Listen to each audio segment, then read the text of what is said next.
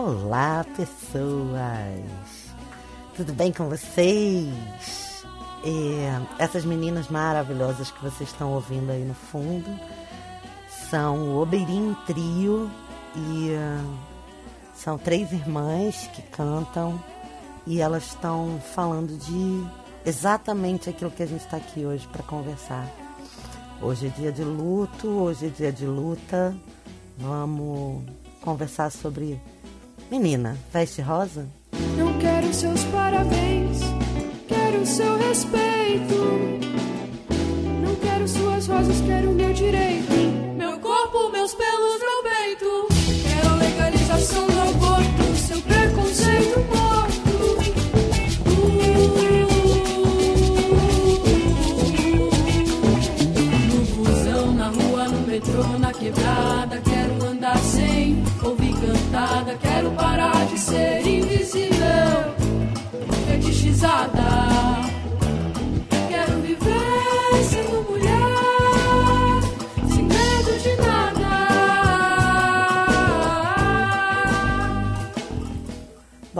cheguei nesse tema porque no final de semana eu recebi uma mensagem linda, linda, linda, linda da Lete. Oi, Lete. Oi, dona Clarice.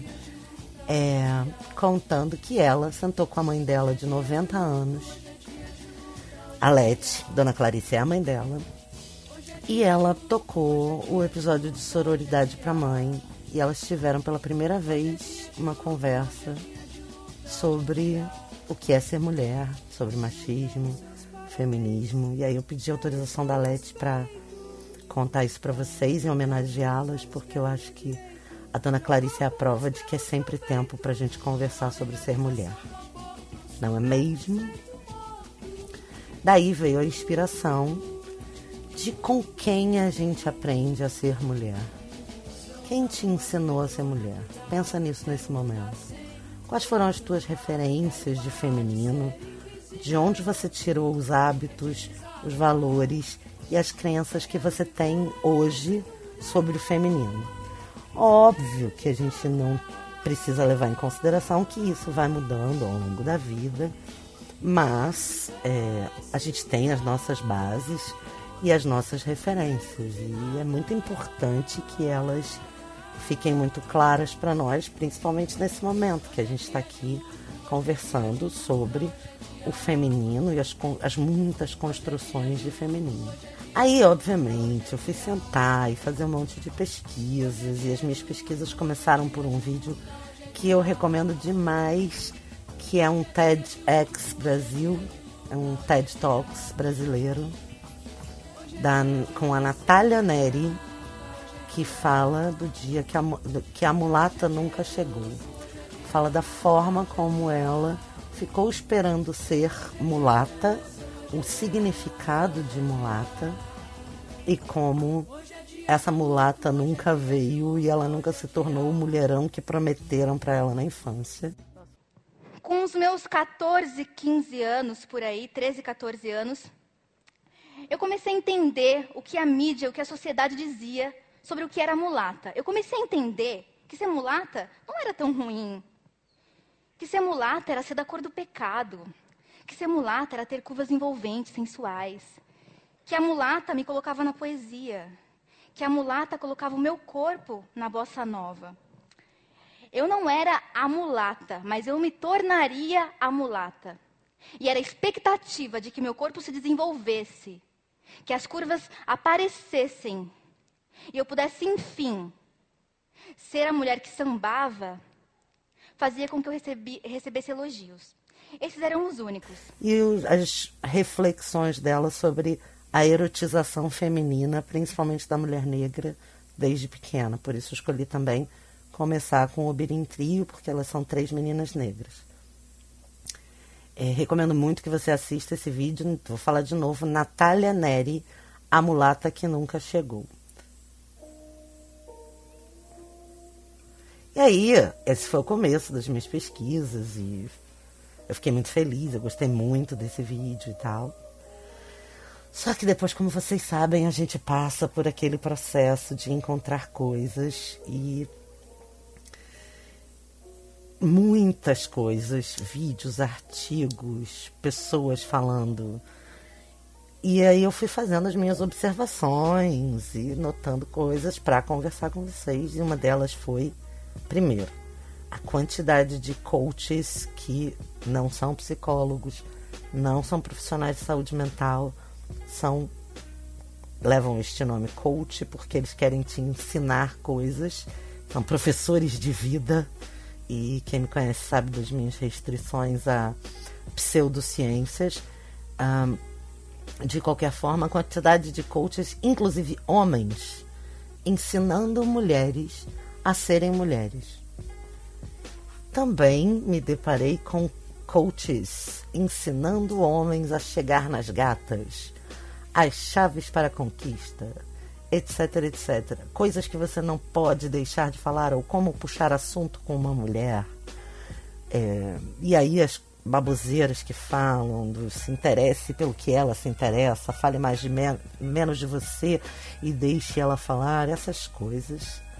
E aí depois eu cheguei nas coaches mulheres, conversando sobre como as mulheres devem ser, uh, como devem agir para ser irresistível, inesquecível, apaixonante, poderosa, maravilhosa, como fazer para os homens correrem atrás de você e etc. É, até um, um, desses coisa, um desses vídeos era muito engraçado porque era uma mulher, enfim, falando, explicando como ser mais interessante e não ser uma mulher comum. E assim, enfim, milhares de referências que, na minha opinião, eram extremamente ofensivas.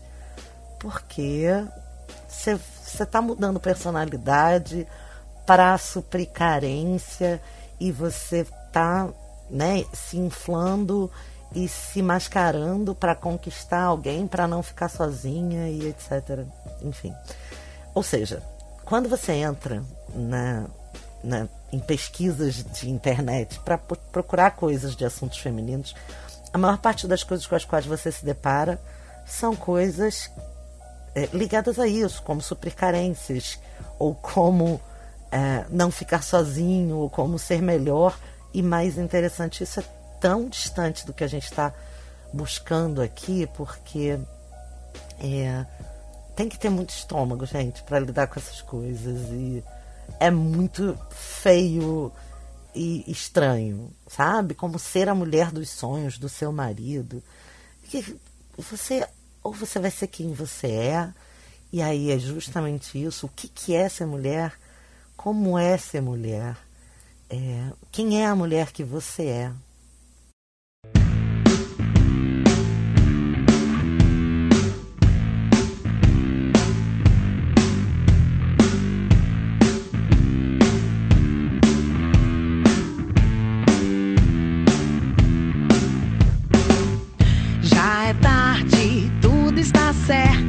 Cada coisa posta em seu lugar. Filho dorme, ela arruma o uniforme, tudo pronto pra quando despertar. O ensejo, a fez tão prendada, ela foi educada pra cuidar e servir. De costume, esquecia-se dela, sempre a última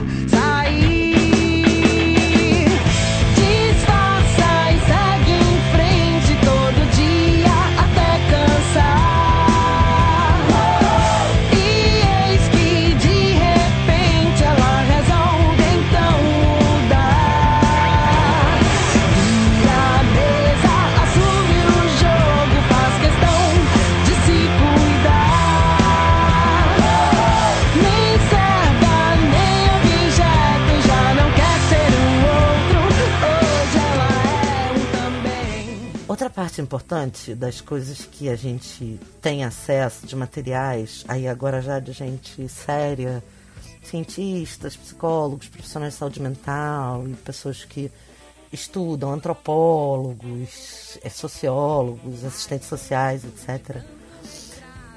Me chamou muita atenção que são sempre vantagens ou desafios. É, o que é bom de ser mulher ou que é muito difícil de ser mulher. Isso também é tão estranho porque se baseia o, que, o discurso naquilo que ou é ruim ou bom. É um discurso bastante polarizado, sabe? É, e meio que tentando convencer as pessoas de que é bom ser mulher ou é ruim ser mulher. É, além, obviamente, do fato de que a gente já está acostumado, e ainda na área das minhas pesquisas, de que ser mulher está sempre muito associada à estética, a padrão de beleza, à afetividade, mansidão, doação e geralmente associado à família, à posição social da mulher na família. Eu fiz esse caminho todo contando isso para vocês para chegar na minha definição favorita do que é ser mulher, que é de Simone de Beauvoir, que não se nasce mulher, se torna. A mulher vem sendo retratada socialmente e ela é posta nessa posição. A gente aprende isso desde pequena como um receptáculo, como se a gente fosse um receptáculo. a mulher é o ser passivo que vai receber do mundo externo aquilo que vai vir até ela.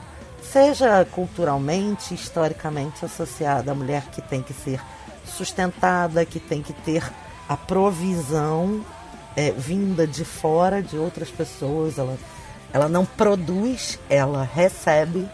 Ou seja, inclusive numa linguagem sexual, falando que a mulher é o lado fêmea da tomada e nela serão introduzidas coisas.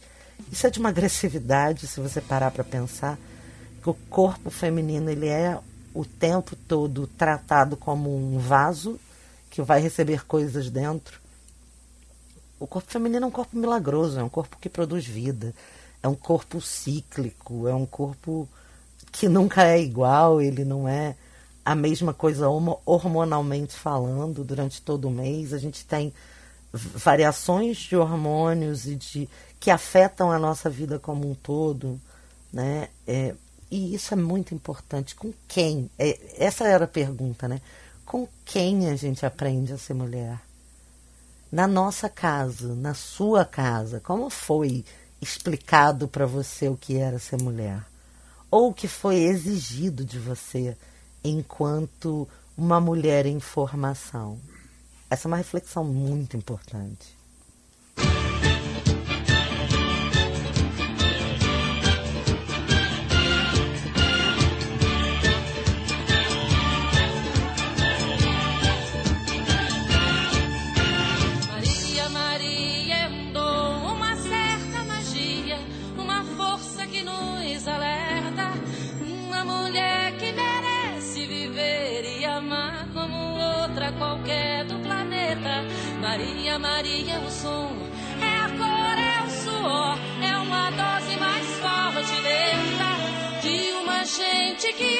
Quando deve chorar e não vive, apenas aguenta. Já que o corpo da mulher ele é violável e ele é receptáculo, ele é transponível, entram coisas nele, eu acho que cabe aqui a gente falar um pouco de por que será que a gente é assediada o tempo todo?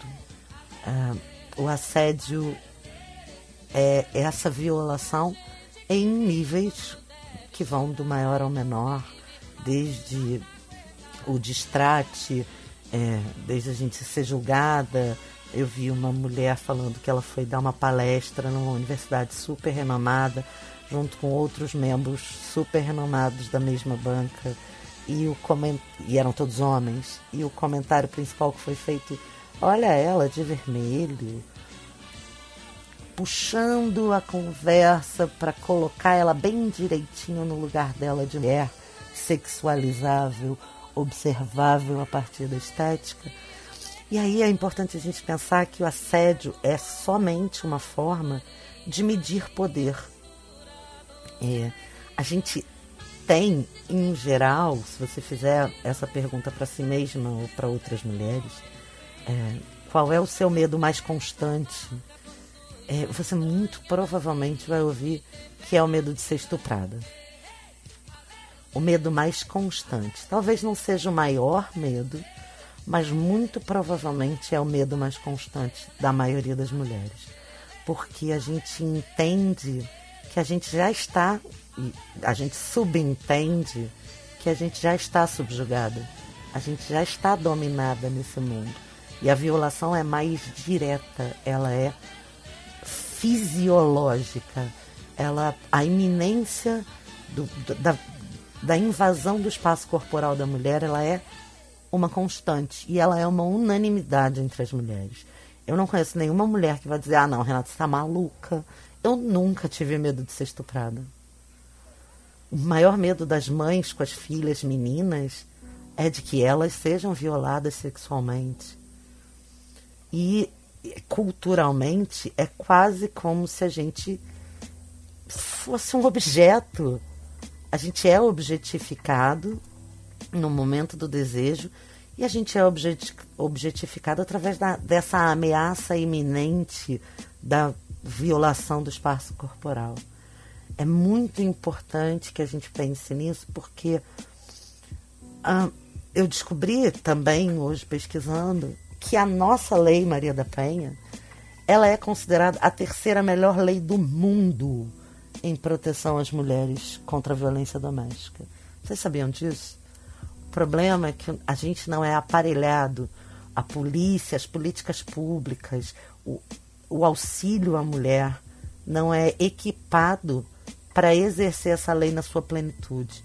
Ele não, a gente nem na hora que a gente mais precisa, a gente encontra respaldo externo para ser acolhida e cuidada pela terceira melhor lei do mundo de proteção às mulheres. Eu não sei se vocês já assistiram uma série chamada O Conto da Aya. Essa série mexe com as estruturas de tudo que a gente pode pensar sobre o feminino e o futuro e aonde a gente vai chegar e etc. É, é uma realidade distópica, uma realidade pós-apocalíptica em termos, uma sociedade que se reorganiza em torno um, de uma religião e da infertilidade feminina. As mulheres ainda férteis, consideradas férteis, comprovadamente férteis, são submetidas a servir as mulheres bem casadas que não são férteis. É, e como isso é feito é muito violento. A série reestreia, estreia a terceira temporada agora em junho. E é por isso que eu acho que é esse momento importante para a gente falar disso. Não por causa da série em si, porque muitos de vocês nem vão assistir, talvez devessem. Mas a gente está num momento de retrocesso é, com essa esse levante do neoconservadorismo que a gente já vem conversando desde o episódio de sororidade, que a gente precisa pensar o que está acontecendo e, e a que papéis a mulher está sendo relegada. Eu me, obviamente, me lembrei do ano passado, quando a nossa ex-primeira-dama estampou uma página dupla de jornal ainda de papel com o título Bela, Recatada e do Lar. E esse recrudescimento, esse, essa, esse retorno do machismo com essa força impositiva, essa escolha por esse lugar de bela estética, recatada, comportamentos sociais altamente estimulados a, em direção à submissão. E do lar uma mulher sem lugar, uma mulher que não produz. O que não é verdade, tá? Cá entre nós, eu vou fazer esse parêntese bem rapidinho, que é mulheres que escolhem ficar em casa, cuidar dos filhos, cuidar da casa, também são protegidas pelas pautas das mulheres que lutam por direitos. É uma escolha válida, é uma escolha super corajosa, principalmente hoje em dia, que a gente está polarizando o discurso. Então, eu queria dizer para vocês que eu Estou aqui para também proteger essa escolha e esse direito delas. Muitas mulheres que fazem uma escolha de ficar em casa para ter direito e acesso à alimentação natural, a cuidar e acompanhar a educação dos filhos. E hoje nós temos também muitos homens fazendo esse papel. Então, assim, eu acho um avanço, não acho um retrocesso, não. Mas eu acho ah, quando você coloca uma mulher numa posição de visibilidade e poder, enquanto bela, recatada e do lar, como uma condição desejável ou ah, inspiradora, você está de fato estimulando o não direito de quem está aí na luta, na batalha todo dia.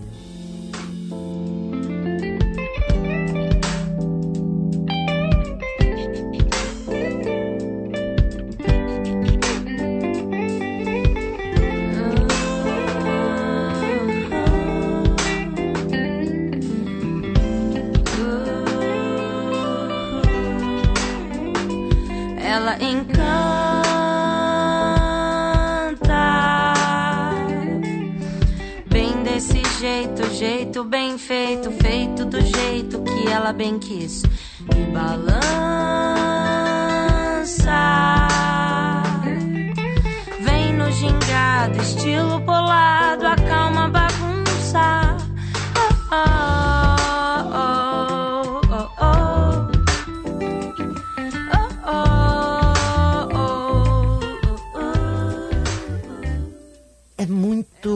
Importante dizer para vocês que uma parte que me pega e que me trava nessa história de quem ensina quem a ser o quê é mulher culpar mulher pelo machismo dos homens.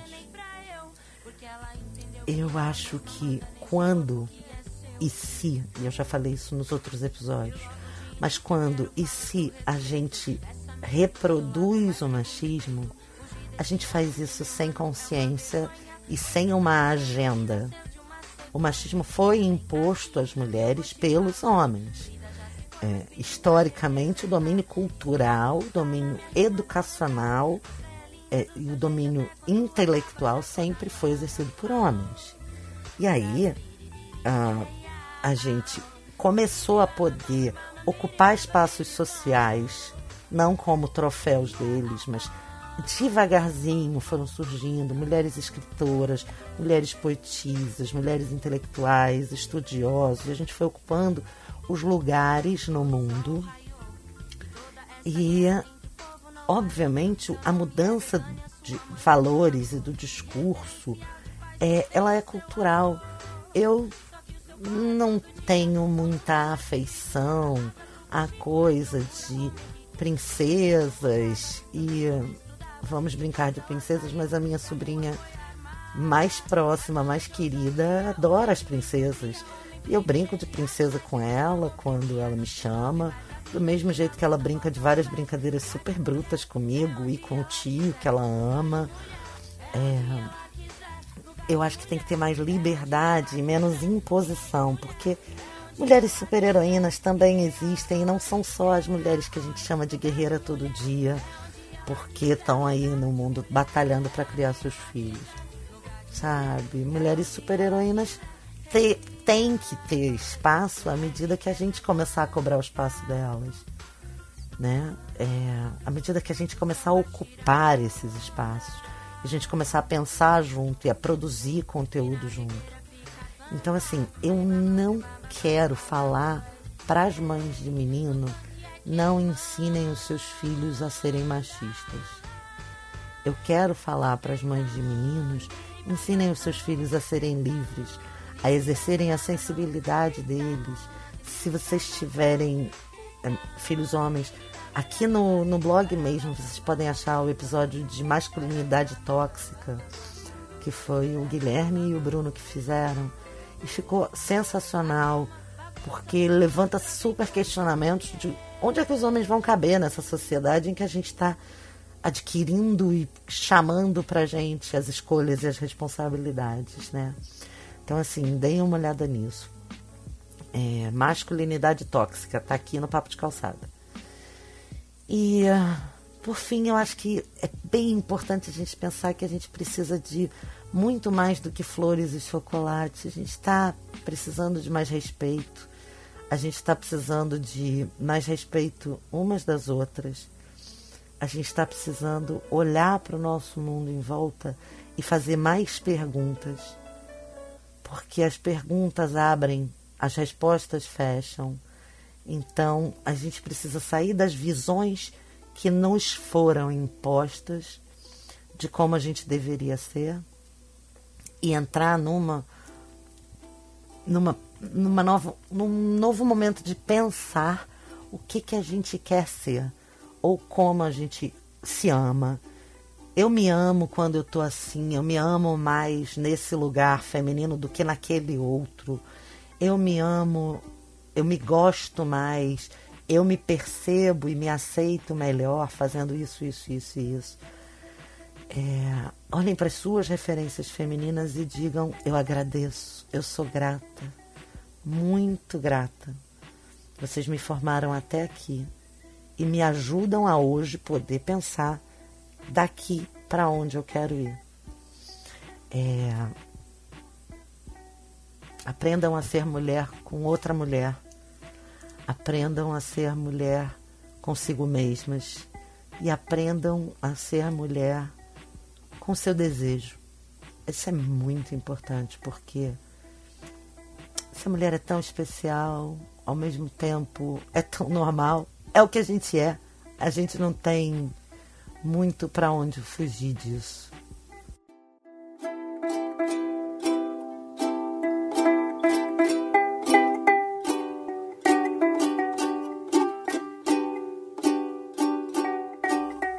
Como já entrou aqui para a tradição do cast, eu quero dizer para vocês que tem música no final, claro que tem, e eu vou, só pra gente repetir juntas, que mulher merece respeito, que violência não diminui, só aumenta. E que eu desejo que vocês encontrem muitas mulheres muito maravilhosas dentro de vocês, atrás de vocês, que são os seus ancestrais, e para frente de vocês, que vocês possam levar o feminino de vocês a outros lugares e descobrir coisas muito, muito, muito lindas. Tá bom? Deixa aqui o comentário, deixa comentário aqui no, na, na caixa de comentário do blog, manda mensagem para mim, sugere tema e vamos conversar. Um beijo, boa semana. Eu queria